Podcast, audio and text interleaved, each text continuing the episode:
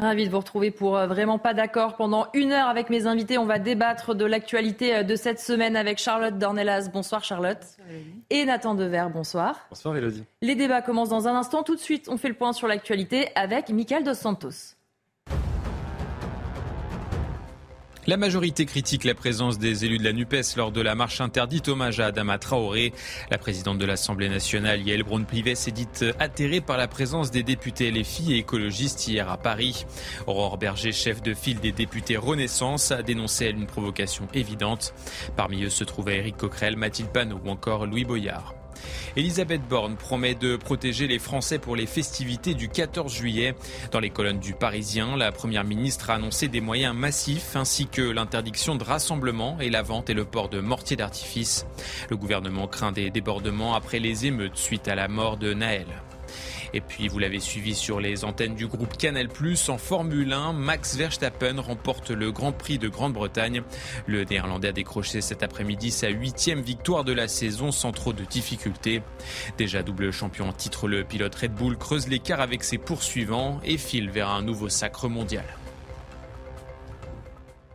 On va commencer euh, en revenant justement sur le rassemblement qui avait lieu euh, hier à Paris, place de la République, un rassemblement interdit en hommage à Adama Traoré. Pourtant, sa famille était bien sur place, tout comme un certain nombre d'élus euh, issus de la NUPES, particulièrement LFI ou encore les écologistes. Ils ont scandé, tout le monde déteste la police dans les rues. Écoutez ce qu'en disait Aurore Berger, la présidente du groupe Renaissance. Elle était tout à l'heure l'invitée du grand rendez-vous CNews Europe 1 Les Échos. La provocation, elle est double quand vous êtes un élu de la République volontairement, eux, c'est-à-dire la France insoumise, euh, utilisent cet argument-là, pas de la faute politique, mais de volontairement aller dans des manifestations illégales pour essayer de faire croire que nous vivrions ici en France dans un pays autoritaire. On ne vit pas dans un pays autoritaire, on vit dans un pays où évidemment, le président de la République et ses décisions peuvent être librement contestées, ça s'appelle la démocratie, mais où il est hors de question qu'on porte atteinte tout simplement à l'ordre public, à la sécurité et les forces de l'ordre ont agi de manière exemplaire. Un groupe que je préside, on a rebaptisé la, France insoumise la France incendiaire. Malheureusement, on vit avec eux depuis un an à l'Assemblée nationale. Malheureusement. Oui, malheureusement. Malheureusement, parce que je pense que ce n'est pas une chance pour notre démocratie d'avoir 88 députés d'extrême droite et d'avoir 74 députés d'extrême gauche. Et euh, les députés d'extrême gauche, depuis un an, vous voyez bien, vous l'avez largement commenté, euh, on a été malheureusement amené à commenter des comportements dans l'hémicycle et hors de l'hémicycle. Charlotte Dornelas, est-ce que vous êtes d'accord avec Aurore Berger La place. Ah oui, la question est posée difficilement pour vous. Est-ce que effectivement la place d'Éric Coquerel qu'on voit sur cette image de Sandrine Rousseau, elle n'était clairement pas là Il n'aurait pas dû être là avec leur écharpe tricolore? Bah, il y a deux choses en fait dans l'intervention d'Aurore Berger. C'est la dernière partie qui me fait un peu réagir sur le côté. Ce n'est pas une chance d'avoir tant et tant euh, mmh. euh, de, de, députés qu'elle qualifie d'extrême gauche et d'extrême droite. C'est-à-dire qu'elle sort finalement de la chance démocratique des personnes qui ont été élues quand même par les Français. Donc le, le strict résultat précisément de la démocratie que dans la première partie de sa phrase, elle prétend sauver. Donc c'est un numéro d'équilibriste un peu compliqué pour Aurore Berger. Mais sur la partie vraiment Éric Coquerel, alors oui, en effet, il y a la présence de personnes en écharpe dans une manifestation qui a été interdite par la préfecture. Je rappelle que quand même l'expansion du comité euh, Traoré, mmh. hein, euh, présidé par la sœur d'Adama Traoré, qui a organisé hier cette manifestation, fut une époque où c'est Renaissance qui leur donnait du, comment dire, qui leur donnait du champ euh, mmh. énormément. On se souvient d'une manifestation organisée au moment de George Floyd, donc en juin 2020. Mmh. La manifestation se fait dans les rues de Paris. À l'époque, il est interdit, les rassemblements sont interdits pour des raisons, enfin, pour les raisons de la crise sanitaire à l'époque. La manifestation se tient et Christophe Castaner, ministre de l'Intérieur, nous dit il est normal parfois que l'émotion dépasse le cadre juridique. Phrase lunaire dans la bouche d'un ministre de l'Intérieur, mais phrase prononcée à l'époque avec un ministre qui nous dit que oui, il serait prêt à avoir des policiers qui mettent un genou en terre en France mmh. sur une histoire américaine en donnant, euh, euh, comment dire, un argument de plus, on va dire, à ce comité. Donc il y a un moment où le en même temps a ses limites finalement. Donc oui, la France insoumise, on les connaît par cœur, on connaît euh, les arguments qu'ils défendent, on connaît leur propension à aller défiler avec des gens qui scandent très, très sereinement, tout le monde déteste mmh. la police. C'est la République en marche ou Renaissance désormais qui est quand même plus difficilement lisible, on va dire, sur ce terrain-là. On a l'impression qu'ils n'ont pas de colonne vertébrale sur ce sujet. Nathan Devers, sur la présence de ces élus, Éric Coquerel, par exemple, qui a pris la parole, disait euh, la provocation, c'était d'interdire ce rassemblement. Est-ce qu'on peut entendre certains des arguments de la France insoumise? Oui, moi je trouve très problématique qu'aujourd'hui, euh, quand des manifestations sont dérangeantes, euh, le réflexe, le premier réflexe politique qui soit, ce soit de vouloir les interdire. Quand je dis réflexe politique, je désigne aussi bien l'action euh, des gouvernements, des préfectures, etc. Et même d'ailleurs un réflexe de la société. Hein. Mmh. C'est-à-dire qu'aujourd'hui, on a de plus en plus tendance, au lieu d'être exactement comme ce qu'on fait dans cette rémission, d'être vraiment pas d'accord, mmh. mais en tout cas de ne pas vouloir un seul instant euh, que Charlotte soit interdite de parole, d'avoir comme... ça nous arrangerait pas. Euh, c'est pas, pas du tout ce que je souhaite, mais d'avoir comme réflexe de dire oh je ne suis pas d'accord avec telle ou telle mmh. manifestation, que ce soit les casserolades pendant la contestation de, des, retraites, que ce soit aujourd'hui, enfin hier la marche pour pour Adama Traoré, et donc de dire il faut l'interdire. Il faut l'interdire sur la base de quels critères Alors on dit trouble, toujours trouble à l'ordre public. Mm.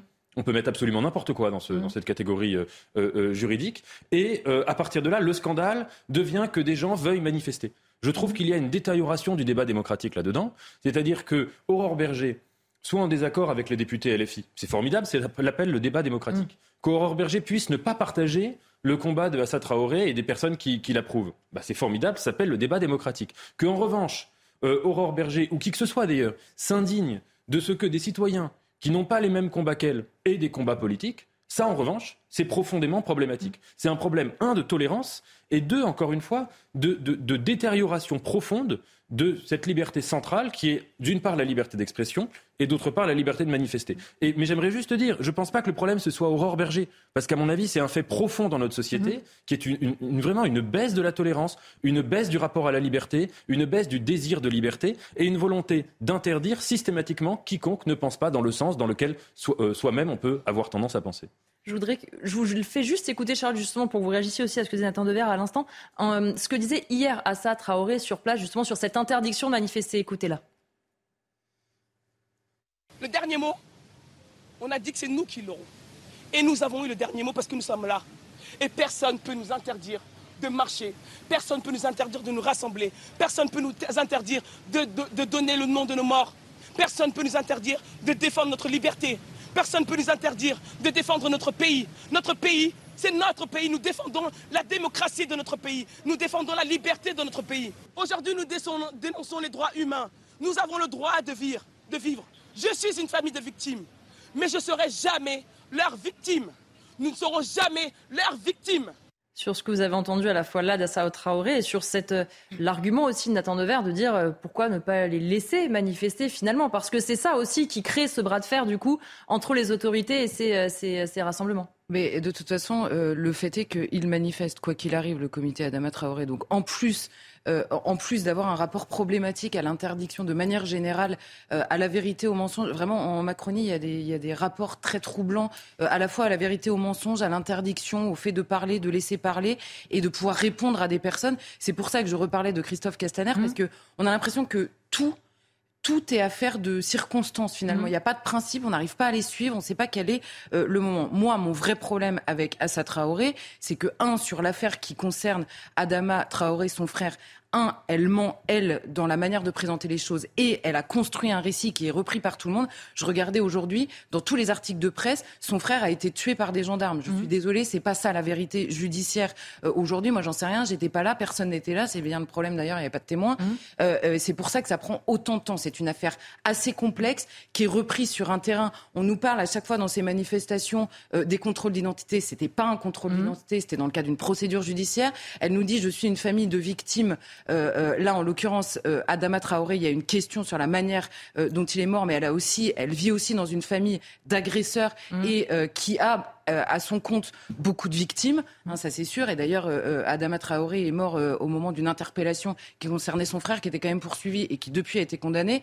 pour extorsion de fonds sur personnes vulnérables. C'est pas hyper classe non plus comme accusation et pèse sur, cette, euh, sur ce comité, on va dire.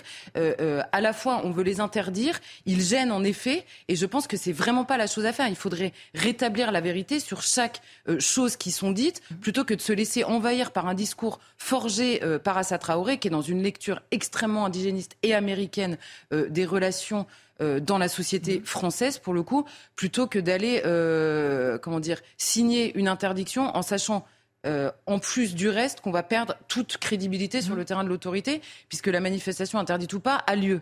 Donc c'est affligeant du début à la fin. En fait, je peux pas dire autre chose. Et Assa Traoré, elle est dans sa ligne, elle fait, euh, elle est militante, elle fait son militantisme, et, en face, on a des députés de la France insoumise qui jouent leur carte les électeurs en jugeront mm. sur pièce. Hein, là, ils se découvrent totalement. C'est-à-dire que quand on voit en effet Eric Coquerel au milieu d'une foule qui scande tout le monde déteste la police, euh, il ne chante pas lui-même, mais il reste sur place. Il chante pas. D'ailleurs, il a l'air un peu gêné, mais quand même, il bouge pas. Quoi. Mm. Donc euh, voilà, on a l'impression qu'il y a une, une soumission absolue euh, à la cause qu'ils ont décidé de défendre. Et, et, on a en face une absence totale de réponse. Et à la fin, c'est quand même Assa Traoré qui fait le récit médiatique. Moi, c'est ça qui m'inquiète beaucoup plus dans cette histoire que la tenue ou non de cette manifestation. Est-ce qu'effectivement, Assa Traoré, dans le son qu'on a entendu, elle a raison? C'est-à-dire qu'à la fin, le rassemblement il a lieu, que leurs idées, elles sont euh, entendues et qu'ils sont soutenus par un certain nombre de politiques qui, qui viennent tranquillement à cette manifestation. Oui, mais euh, encore une fois, moi je trouve que c'est tout à fait normal dans le cadre d'une démocratie. Mmh. Ça veut dire que ce soit Traoré ou les gens qui sont impliqués dans le comité ou qui viennent aux marches ou qui soutiennent ce combat euh, activement, euh, ce sont des gens qui ont un engagement civique qu'on peut partager ou non, sur lequel il peut y avoir débat. Mais si vous voulez, ça c'est quand elle défend sa liberté de marcher, sa liberté de parler, et quand elle défend l'importance de sa parole comme de la parole de quiconque s'engage dans le débat public autour d'une cause, ça me semble absolument légitime qu'on puisse garantir de manière vraiment euh, irréductible, sauf s'il y a des violences physiques organisées dans une marche, mais ce qui là n'est pas le cas, mhm. euh, le, fait de pouvoir manifester. Sur le combat en, lui-même euh, d'Assa Traoré, alors c'est vrai que le dossier est particulièrement complexe. Mhm. moi, je m'étais penché un peu dessus. le journal Le Monde avait fait quelque chose de très très précis pour résumer jour par jour l'évolution du, dossier minute par minute. Mais, mais c'est un dossier extrêmement complexe quand on veut se, se pencher dans l'affaire.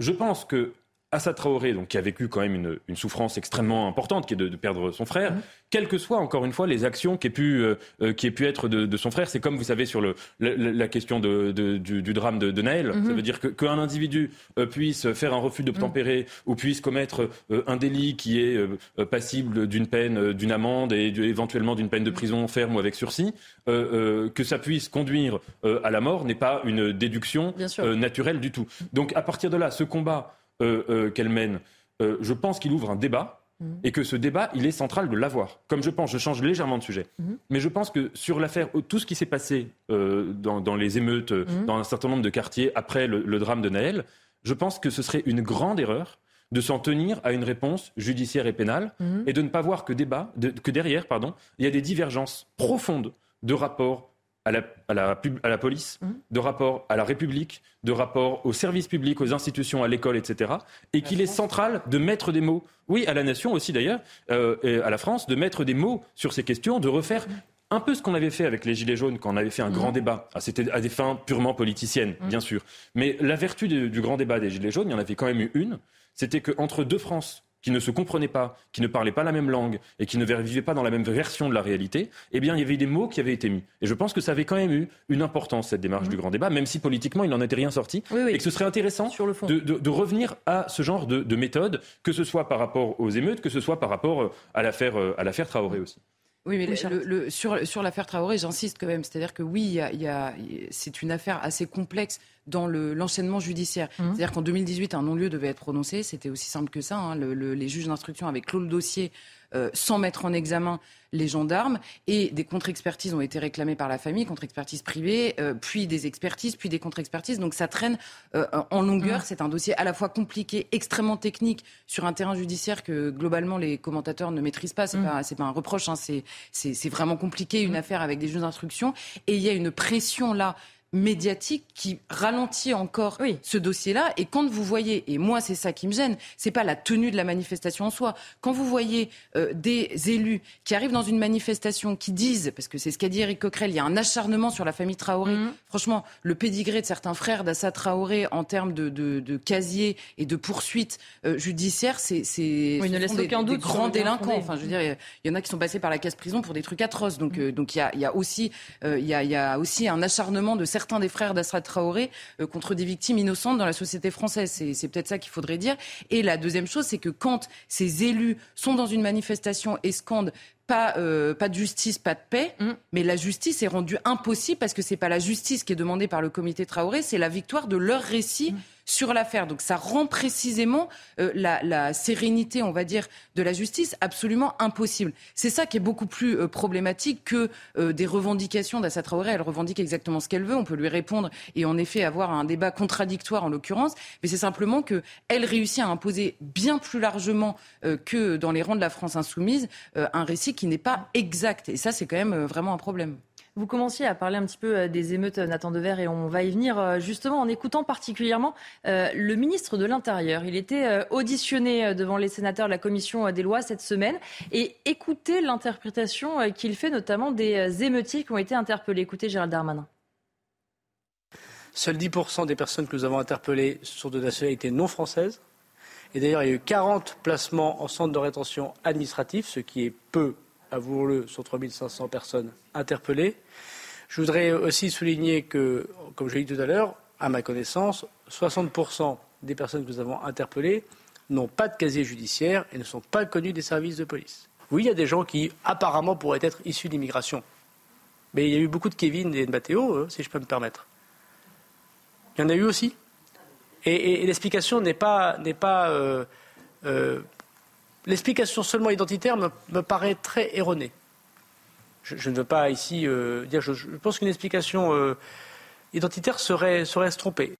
Beaucoup de Mathéo et de Kevin, je vous ai vu euh, sourire, Charlotte Dornelas, quand vous entendez ça. Il, fait une mauvaise interprétation, ministre de l'Intérieur, ou alors on a peut-être fait trop de raccourcis sur ceux qui ont été interpellés. Non, alors le ministre de l'Intérieur, alors là, en termes de rapport problématique aux faits, et à la, à la, vérité des faits, euh, le ministre, là, il nous refait un supporter anglais, vous vous souvenez? On avait les supporters britanniques euh, au Stade de France, c'était tout le problème. Alors évidemment, c'est-à-dire qu'il prend une petite partie du sujet pour ne surtout pas comprendre ce qui s'est passé. Il n'est pas question d'aller dire c'est un tel ou un tel, etc. Là, devant le Sénat, c'est de comprendre ce qui s'est passé. Mm. Parce que la Macronie, là, depuis une semaine, elle nous explique qu'ils vont prendre le temps de comprendre. Mm. Mais quand même, euh, ils ont tellement pas comprendre le phénomène. Voilà, il faut comprendre le phénomène. On va prendre beaucoup de temps, mais quand même, ils ont compris des trucs et du coup, ils le contestent. Donc c'est, ça s'appelle de la manipulation en fait. Parce que si Gérald Darmanin se permet d'arriver au Sénat en nous disant, il y avait aussi beaucoup de Mathéo et de Kevin, c'est qu'il a très bien compris quel était le fond de, euh, euh, de la question qui lui était posée sur ces émeutes. Par ailleurs, il nous dit, oui, il y a apparemment beaucoup de gens qui sont issus de l'immigration. J'aurais bien aimé qu'on le fasse préciser en fait tous ces termes-là. Il y a apparemment beaucoup de gens, c'est-à-dire de quoi parlez-vous, Monsieur le Ministre? Ensuite, il y a des Mathéo et des Kevin. Vous imaginez le ministre de l'Intérieur devant le Sénat qui dit, il y a des Mohamed et des euh, mm. et des et des Nabil. Mm. Vous imaginez le, ce que ça aurait généré, mais là, c'est pas grave. C'est euh, par ailleurs, je me souviens il y a un an dans ce pays euh, du psychodrame autour d'un débat sur les prénoms. De ça ne veut rien dire, chacun fait ce qu'il veut. Et là, tout à coup, les prénoms, ça veut dire à nouveau quelque chose. Vous voyez, c'est exactement ce que je disais tout à l'heure. On ne peut pas parler avec des gens qui se défilent en permanence. On ne sait jamais quel est le fond euh, du sujet. Là, il nous explique, comme tout le monde d'ailleurs en Macronie, parce que ils vont prendre du temps. On a eu Papendia, on a eu Elisabeth Borne, ils nous ont tous fait le coup. On va prendre beaucoup de temps pour comprendre ce qui s'est passé, mais ce qui est sûr, c'est que ça n'a rien à voir avec l'immigration. Donc, il euh, faut savoir, soit ils n'ont rien compris de ce qui s'était passé et donc il va leur falloir du temps, soit tous les prédécesseurs de Gérald Darmanin ont prévenu qu'il y aurait un problème mhm. précisément Gérard Collomb, euh, sur ce sujet-là. Et par ailleurs, j'ajouterai à la fin sur la déclaration de M. Darmanin que euh, quand il nous dit il y a eu à peine 10% d'étrangers, mhm. à peine 10% d'étrangers, mais c'est déjà énorme. Et là, on parle d'étrangers. Et sur le reste, quand il dit oui, sur les 90% restants, il y a apparemment des gens issus de l'immigration, c'est évidemment un problème pire pour un pays que d'avoir précisément des gens qui administrativement sont français, qui pour la plupart d'entre eux, puisqu'ils étaient très jeunes, mhm. sont nés en France et qui se, comment dire, se révoltent à ce point contre le pays dans lequel ils sont nés précisément. C'est évidemment un problème politique beaucoup plus important même que la participation des étrangers, euh, bon, qu'il ne réglera pas parce que de toute façon on n'arrive pas à mettre, à expulser euh, correctement euh, ces personnes-là. Mais donc il n'y a rien qui va dans cette déclaration en fait, absolument rien. Nathan Dever sur euh, cette euh, déclaration du musée intérieur qui appelle quand même à ne pas faire un lien trop rapide entre l'immigration et euh, les scènes qu'on a vues ces derniers jours. Oui, alors déjà, si on part de la, de la réalité de la question des prénoms, j'expliquerai pourquoi, mais j'aime pas tellement d'ailleurs poser cette question-là, mm. mais, je le dirai après. Bon, manifestement, donc certains médias ont sorti mm. la liste des prénoms des, les plus fréquents parmi les individus mm. interpellés. il y a des Maxime, des Ryan, des Enzo, des des, Théo, des Thomas, Lucas, Nicolas, etc. Ils euh, existent, mais c'est pas les plus fréquents. Selon eux, ce sont les 20 prénoms les, plus fréquents. C'est comme ça que ça a été présenté comme les plus fréquents parmi les, individus interpellés. Donc il y a au moins la moitié là que, dont je viens de citer qui qui sont pas des prénoms liés. Je mets mille guillemets autour de ce mot et je le dirai pourquoi, mais liés à l'immigration mm. entre guillemets. Deuxièmement, je pense que ce qui s'est passé face à ces émeutes, c'est un phénomène, euh, déjà rien que les émeutes en elles-mêmes, les violences, hein, j'ai pas eu des mots assez forts pour les condamner, mais il faut voir que je pense qu'il y a eu plusieurs types de violences différents. Que je ne mettrai pas dans la, même catégorie, c'est pas pour faire une hiérarchie. Hein. Mmh. Je pense que les pillages, par exemple, n'avaient rien à voir avec la destruction des biens publics. Mmh. C'est-à-dire c'est deux démarches différentes. C'est peut-être des mêmes individus qui ont commis les uns et les autres, mais que dans une démarche, si vous voulez, c'est un rapport au capitalisme, mm. c'est un rapport à la société de consommation, c'est un rapport à des marques qui n'étaient pas nécessairement d'ailleurs les marques les plus luxueuses qui soient. Parfois, il y avait des magasins plus mm. luxueux juste à côté des magasins mm. pillés, mais c'était ces magasins-là qui étaient pillés, donc des marques entre guillemets euh, désirées ou habituellement portées. Ça, c'était une première dimension et qui évidemment euh, entre guillemets n'était pas politique, si vous voulez, c'était euh, vraiment du pillage. Et puis une deuxième dimension, brûler des biens publics. Là, évidemment, qu'il y a derrière ça une, une attaque contre la représentation et l'implantation de l'État euh, euh, dans euh, ces quartiers-là. Donc je pense que ce sont déjà deux violences à mettre sur, des plans différents, qu'on ne peut pas les mettre dans le même sac.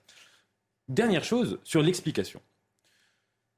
Je pense qu'il ne faut absolument pas avoir d'anti-intellectualisme en la matière. J'entends bien le discours consistant à dire Oh, mais ça suffit, les gens qui nous disent que euh, la compréhension, c'est une affaire complexe, c'est une affaire nuancée, euh, euh, c'est une affaire qui nous prend du temps, mhm. il faut agir, agir tout de suite, l'efficacité. L'efficacité pour l'efficacité, ça ne sert absolument à rien. Tout à l'heure, Charlotte parlait du, coronavirus. Mhm. Une crise sanitaire, ça a été ce moment-là où on nous parlait tout le temps d'efficacité, mhm. où on ne cherchait pas à comprendre. On a bien vu où ça a mené. En l'occurrence, ici. C'était nouveau, si je puis me permettre. Oui, vous avez raison, c'était nouveau. Mais ce que je veux dire, c'est que je, ne pense pas. Je pense que c'est une grave erreur mmh. de ramener les choses à une explication monocausale. Je vous donne un exemple. Imaginez un marxiste complètement caricatural, comme il n'en existe pas, qui vous dirait il y a un lien de causalité absolue entre les revenus et le degré de violence qu'on va commettre. Mmh. Et donc, qui face à ces émeutes se dirait le seul critère d'analyse que je vais essayer de mobiliser pour comprendre, c'est de se dire euh, combien, quels étaient les revenus ou les non-revenus mmh. euh, des personnes, la situation économique des personnes impliquées. Et donc, si vous voulez, on a le seul facteur explicatif. Dire ça, ce serait faux, parce que c'est évidemment il y a d'autres régions qui sont des régions pauvres où il n'y a, où il a pas ces phénomènes-là. Donc évidemment, c'est plus complexe, par exemple. qu'on a eu pendant 30 ans, quand même. Je tiens à préciser sur ces quartiers-là. Moi, je suis d'accord, il n'y a pas une seule cause, mais c'est la, cause qu'on a plaquée sur ces quartiers-là pour ne surtout pas voir qu'il pouvait aussi y avoir un rejet culturel, identitaire, affectif, un rejet d'assimilation, évidemment, euh, à ce pays-là. Il se trouve que c'est quand même dans ces quartiers-là que, principalement, euh, on a eu ces problèmes d'émeutes.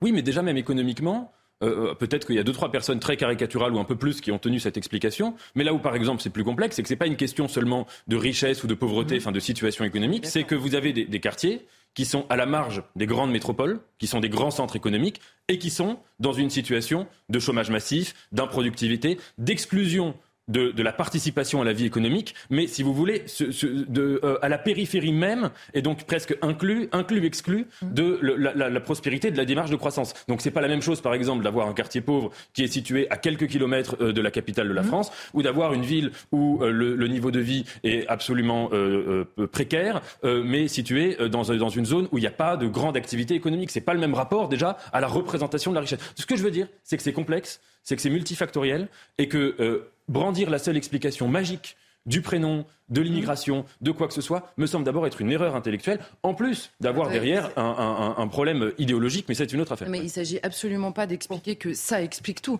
Mm. Simplement, je constate que les prédécesseurs de Gérald Darmanin, qui ont interdit de prononcer même précisément l'existence de cette cause d'une non-assimilation, d'une comment dire, d'une immigration qui est massive et donc qui reconstitue à la fois des sociétés d'origine et au sein de ces sociétés d'origine un rejet du pays d'accueil, cette formulation-là, parmi les causes existantes, a été interdite pendant des années. Et je note que les deux prédécesseurs, en l'occurrence, je pense à Manuel Valls et à Gérard Collomb, ont attendu de quitter le même ministère de Gérald Darmanin pour dire précisément, je veux dire, quand on dit qu'on est ministre de l'Intérieur, qu'on a fait toute sa carrière au PS et qu'on finit en disant dans cinq ans on va finir face à face, tout le pays aurait dû s'arrêter en disant qu'est-ce qu'on fait pour empêcher ça? Cinq ans plus tard, de fait, il y a eu des face-à-face entre la police, parfois certains citoyens qui ont essayé de protéger leurs biens et euh, ces émeutiers. Et on nous dit que, encore une fois, oui, d'accord, ça existe, mais ça, n'existe pas. Bah, c'est quand même problématique de ne pas voir que cette cause existe aussi, même s'il y en a d'autres. On va continuer nos débats évidemment dans un instant. On marque une courte pause et on se retrouve pour la deuxième partie de Vraiment pas d'accord. 18h30 de retour dans Vraiment pas d'accord. On va parler euh, dans un instant notamment du maire de Béziers qui a refusé euh, de marier un Algérien en situation euh, irrégulière. Mais tout de suite le point sur l'info avec Mickaël Dos Santos. Papendiaï ne souhaite pas que les allocations familiales soient coupées pour les mineurs émeutiers.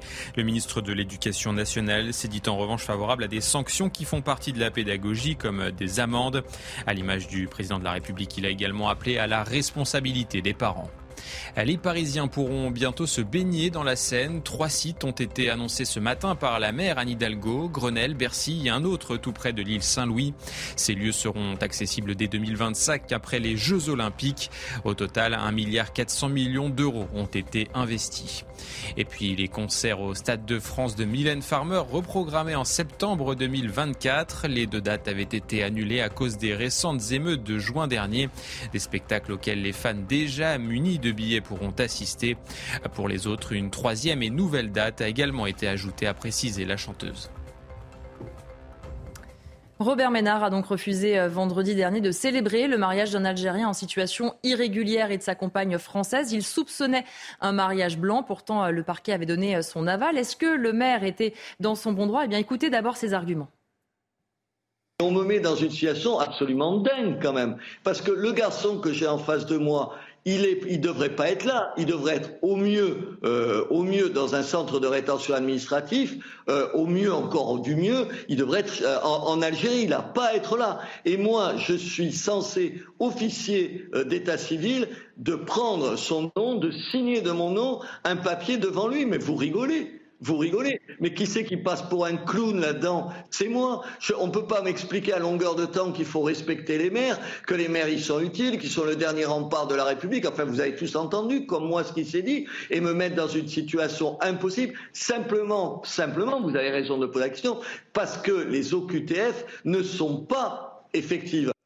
Nathan Nevers, est-ce qu'il a fait passer un peu son idéologie avant le droit, ce mariage euh, il aurait dû le célébrer et il sait, il le dit lui-même d'ailleurs, il peut être poursuivi pour ne pas l'avoir fait. Oui, il a prononcé le mot de clown. Mm. Euh, c'est quelqu'un qui passe sa vie, son temps à parler tout le temps des délinquants, les délinquants, la délinquance qui explose, le respect de la, loi. la France menacée par, euh, par la délinquance, l'absence d'autorité, la crise de l'autorité, euh, en effet les gens qui ne respectent plus la loi et, qui ensauvagent la société. Euh, c'est très marrant franchement de voir quelqu'un qui fait ça et qui lui-même se, se met en situation d'être possiblement hors la loi et d'être possiblement condamné par la justice, donc d'être possiblement, j'insiste sur possiblement, on verra, hein, mais possiblement considéré lui aussi comme un délinquant. Donc c'est quelque chose d'incroyable. Deuxièmement, je pense que là, on parlait tout à l'heure, euh, dans le cas de, l'affaire Traoré, mmh. d'une détérioration du débat politique. Là, on est mais à fond dans ça. Qu'on puisse avoir un débat sur la question des OQTF, mmh. qu'il puisse y avoir des désaccords au, sujet de ce débat, euh, et qu'il se fasse de manière républicaine, euh, argument contre argument, c'est une chose. Qu'on le fasse par le tout petit bout du bout, c'est-à-dire, premièrement, par quelque chose qui est vraiment de la pure com. Mm. Et deuxièmement, par quelque chose qui est une forme d'insensibilité, une forme de cruauté. Ce couple-là, il y a eu le parquet qui a mm. dit qu'ils avaient le droit de se marier. Ils ont été auditionnés. Mm. Il y a eu une enquête sur ce couple hein, euh, pour savoir si c'était un mariage blanc ou non. Pour l'instant, jusqu'à preuve du contraire, et donc normalement, ce n'est pas un mariage blanc. C'est un vrai couple qui s'aime, qui est ensemble depuis euh, sept mois, je crois, et qui euh, prévoit de se marier parce qu'ils s'aiment. Être fier dans le pays euh, euh, de l'amour, dans le pays du libertinage, dans le pays de la littérature sentimentale. Être fier de pouvoir dire regardez, je me suis mis dans la position, comme les vieux personnages vilains chez Molière, hein, voilà, d'empêcher un mariage. J'en suis fier, je le dis à la télé, et, je pense que je vais euh, dans le sens de, mes électeurs en disant ça. C'est de la toute petite politique, à l'image d'un petit politicien. Un coup de com, Charlotte Dornelas, de la part de Robert Ménard? Oui, euh, enfin, oui, dans une certaine mesure, c'est-à-dire que c'est plus exactement, il lève un lièvre par le biais de ce mariage-là en mm. particulier. Parce que d'ailleurs, vous avez vu, d'autres maires ont réagi immédiatement en disant qu'en effet, mm. c'était une question qui se posait. Je réagis juste sur le parallèle euh, de Robert Ménard qui décrit l'ensauvagement du pays. Quand on parle d'ensauvagement dans le pays, on parle de violents réunions, de grand-mères de 82 ans violées dans des hôpitaux je crois qu'il y a des comparaisons qu'il est inutile de faire. En l'occurrence, euh, il, se met hors la loi, il le reconnaît lui-même. Euh, euh, il y a un ensauvagement très clair du pays quand on parle de ça, c'est-à-dire c'est des atteintes aux personnes absolument dramatiques. précisément pour le bien du débat, je pense que c'est pas un parallèle que je reprends à mon compte, très clairement pas. Et la deuxième chose, c'est que Qu'est-ce qui pointe? En l'occurrence, oui, en effet, la loi dit que le seul moyen, le seul, la seule raison pour laquelle un mmh. maire peut empêcher, enfin peut ne pas célébrer un mariage, c'est s'il y a un risque de fraude, mmh. risque de fraude qui a été levé par le procureur. Donc devant la loi, il n'y a aucun doute, oui. Robert Ménard aurait dû marier cet homme. Maintenant, Donc là, il n'y a pas de débat en fait. on est d'accord là-dessus. Mm. Il va probablement être poursuivi pour ça. très bien. Maintenant, la question qu'il pose derrière, c'est celle de on a l'air de clown. Et je répète les choses. Aujourd'hui, la situation irrégulière en France n'est pas un délit. Bon. Donc quand quelqu'un prononce une OQTF, c'est à l'occasion de la commission d'un autre délit. À ce moment-là, la préfecture, donc cet homme est arrêté, il y a la commission d'un délit, à ce moment-là, la préfecture délivre une obligation de quitter le territoire français. Et là où je suis d'accord avec Robert Ménard, c'est qu'il y a un moment, les mots n'ont plus aucun sens, exactement comme les interdictions de manif à laquelle participent mmh. les élus. Je veux dire, il y a un moment, en effet, la crise de l'autorité, elle se situe aussi dans ces choses-là.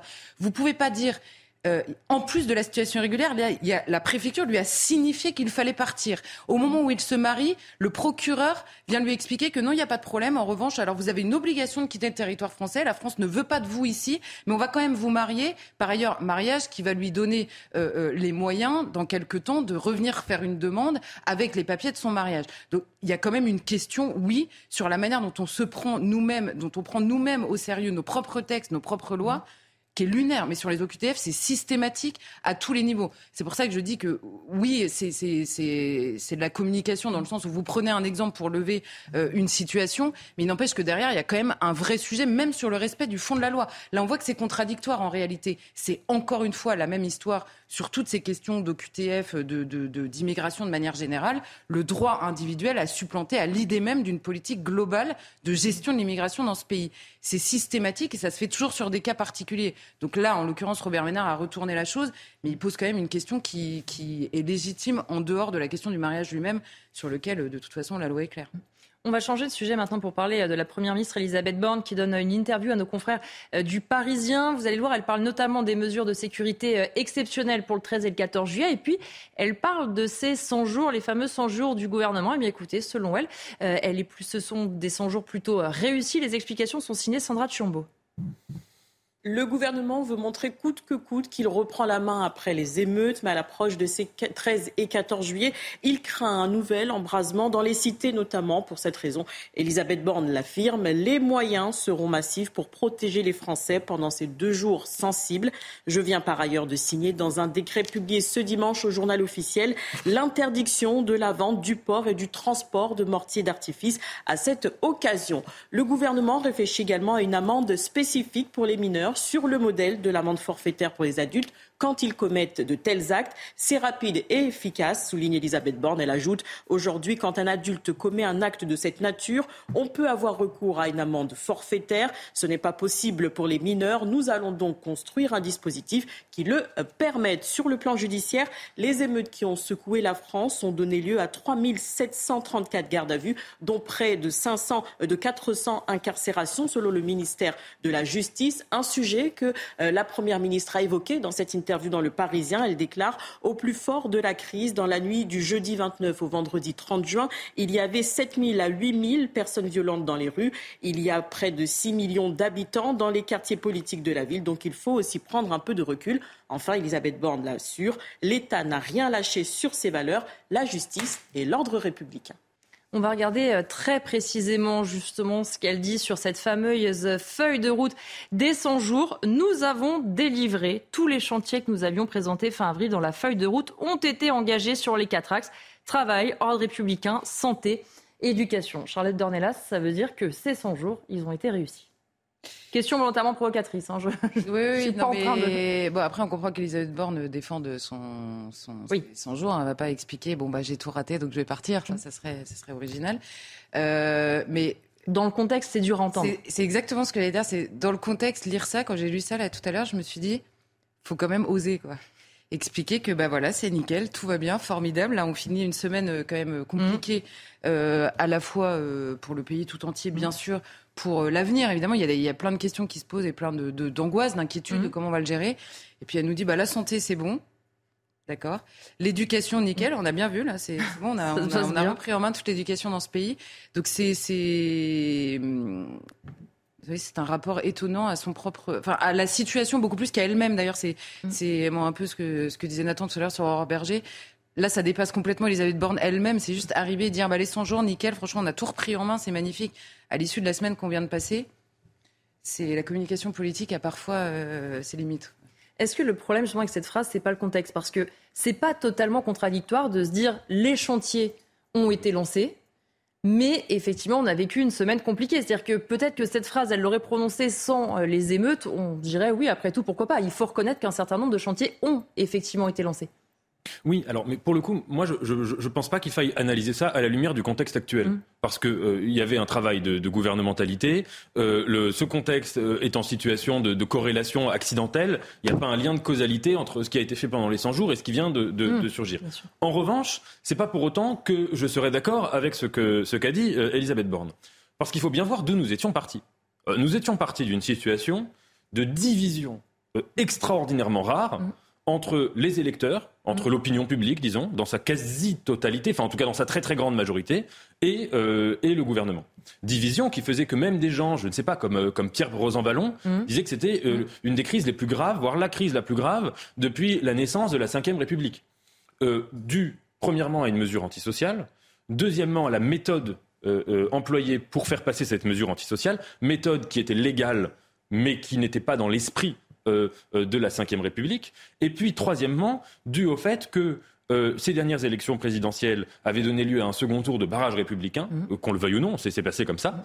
Et ce que je veux dire, qu'on le veuille ou non, qu'on le reconnaisse ou non, parce qu'Emmanuel Macron avait nié que ce mmh. barrage républicain existait, mais de facto il a existé, de peu, mais il a existé. Et que après, pour se retrouver avec une politique qui est en contradiction avec, avec les aspirations des gens même qui ont voté pour Emmanuel Macron, c'était problématique.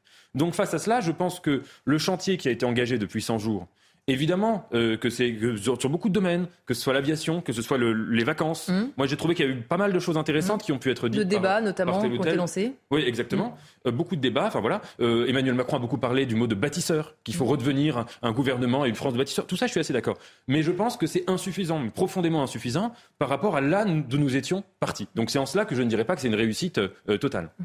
Charles Dornelas, c'est un mot peut-être plus politique, mais c'est vrai que on a aussi du mal à entendre ces arguments avec euh, Elisabeth Borne, sachant que tout le monde est suspendu à ce euh, prétendu potentiel remaniement et qu'on voit qu'elle-même, chaque fois qu'elle dit quelque chose, la question de nos confrères, c'est systématiquement et vous-même votre avenir et que ça plombe aussi un peu euh, l'ambiance et l'action de tout le gouvernement. Bah, c'est-à-dire qu'Elisabeth Borne, depuis qu'elle est arrivée, on lui pose cette question-là. Donc ça doit être assez désagréable, ça, je, C'est vexant au bout d'un moment. Bah oui, ça doit être un peu vexant. Euh, et puis en plus, le commentaire qui est, qui est ajouté à ça, c'est euh, c'est bon, bah pour l'instant, elle ne parle pas parce qu'on ne sait pas euh, par qui mm. l'a remplacée. Enfin, oui, le commentaire doit être assez désagréable. Donc je mm. comprends qu'elle s'en détache à force et que voilà. Mais moi, le, le, le vrai point pour le coup de désaccord, c'est que je pense que c'est impossible d'analyser cette déclaration en dehors du contexte particulier vraiment ces derniers jours. Je comprends très bien l'idée que les 100 jours d'Elisabeth Borne dépassent un contexte euh, ici et là, mais, euh, mais là, en l'occurrence, qu'on a eu cette semaine-là est extrêmement politique et détermine aussi dans les futures années. Il y a évidemment des questions extrêmement lourde à la fois sur le contexte actuel dans le pays, mais on comprend bien que c'est pas juste contextuel en fait ce qui s'est passé. Ça va pas, euh, ça s'est pas passé la semaine dernière. D'ailleurs, on prévoit pour le 14 juillet. Enfin, moi, il y a une phrase quand même dans la bouche d'Elisabeth Borne. Alors, je veux bien qu'ils prennent des semaines pour comprendre ce qui s'est passé, mais quand elle nous dit on va tout mettre en place pour protéger les Français le 14 juillet on, en est à prendre des décisions pour protéger les Français. Mmh. C'est quand même le, mot qu'elle utilise le jour de la fête nationale. Oui, avec des moyens exceptionnels. Je veux dire, c'est mmh. quand même, qu'il y a quand même une hostilité assez réelle, quoi. Alors, euh, euh, enfin, qui est sous-jacente, on va dire, dans ses propos. Et en même temps, elle nous dit, c'est parce que c'est elle aussi, et c'est pour ça que le contexte est particulièrement important quand elle fait cette déclaration,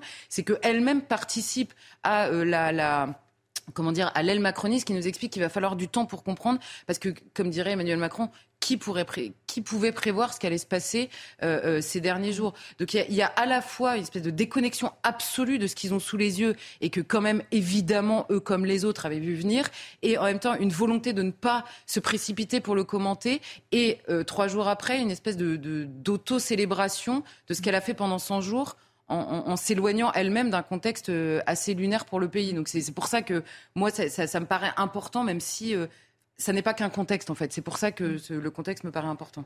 Pour terminer, on va euh, parler maintenant des violences contre les élus, puisque le gouvernement a dévoilé son plan pour tenter d'y remédier et d'y faire face. Regardez ce reportage, il est signé Sarah Fenzari. Les agressions des maires de Saint-Brévin et L'Haÿ-les-Roses sont les plus emblématiques, mais représentent seulement la partie émergée de l'iceberg.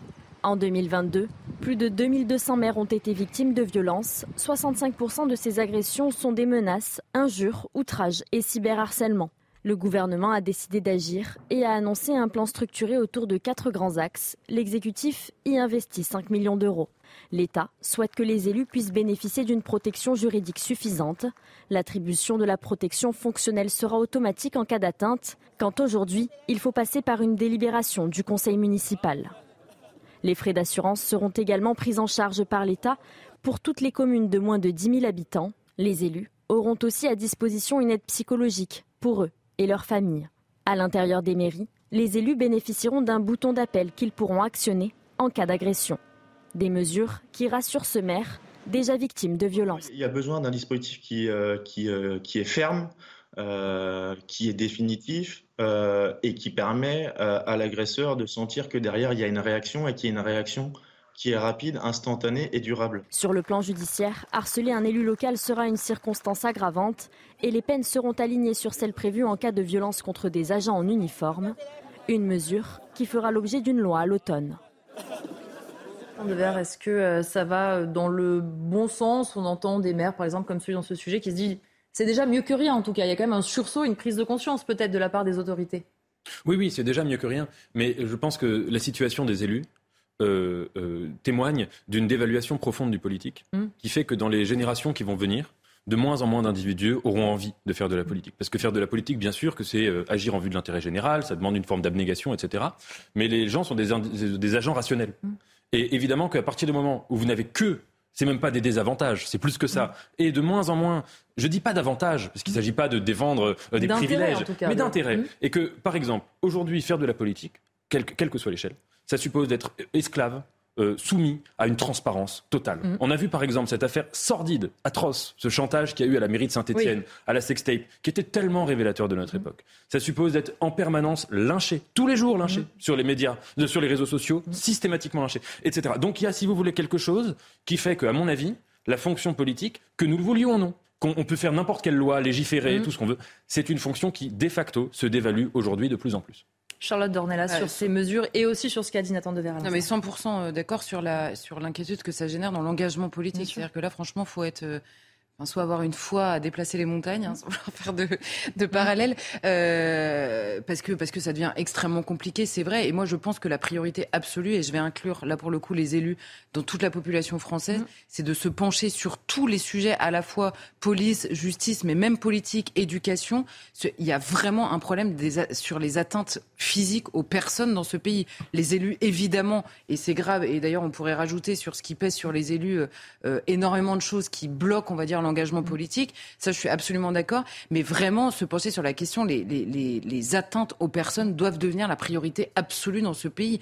Euh, là, pour le coup, c'est le véritable ensauvagement, c'est de, c'est de mettre sur le même plan et de se dire, on a ça, d'avoir des priorités en permanence qui sont, euh, qui sont revues toutes les deux heures dans ce pays. Et le véritable ensauvagement, c'est de ne plus être capable de parler, d'échanger, de régler un problème sans aller euh, éclater le, la, personne qu'on a en face de soi à 10 si possible. et euh, dans le noir, encore mieux. Bah, c'est plus possible, en fait. Et c'est vrai pour les élus et c'est vrai pour tous les Français. Vous savez, on se pose la question là pour les élus et euh, dans deux mois ou il y a deux mois, on se disait euh, qu'est-ce qu'on fait pour les atteintes physiques sur les personnes dépositaires de l'autorité publique? Mais, mais pour tout le monde en réalité. Alors évidemment qu'il y a un cran dans la symbolique mhm. qui est encore plus grave quand vous en prenez physiquement un policier à un élu, mais que vous en preniez à une petite grand-mère qui n'est ni élue ni policier, c'est grave aussi. Et là, je pense que pour le coup, ça doit vraiment devenir une priorité sur laquelle, en plus, il pourrait peut-être y avoir un consensus, euh, en tout cas euh, assez majoritaire, euh, même politiquement. Et je pense que c'est vraiment une inquiétude à prendre au sérieux. Merci beaucoup d'avoir suivi Vraiment pas d'accord. Merci Nathan Dever. Merci Charlotte Dornelas. Tout de suite, la suite des programmes. C'est ça se dispute avec euh, Olivier Kéranfleck et ses invités Julien Drey et Geoffroy Lejeune.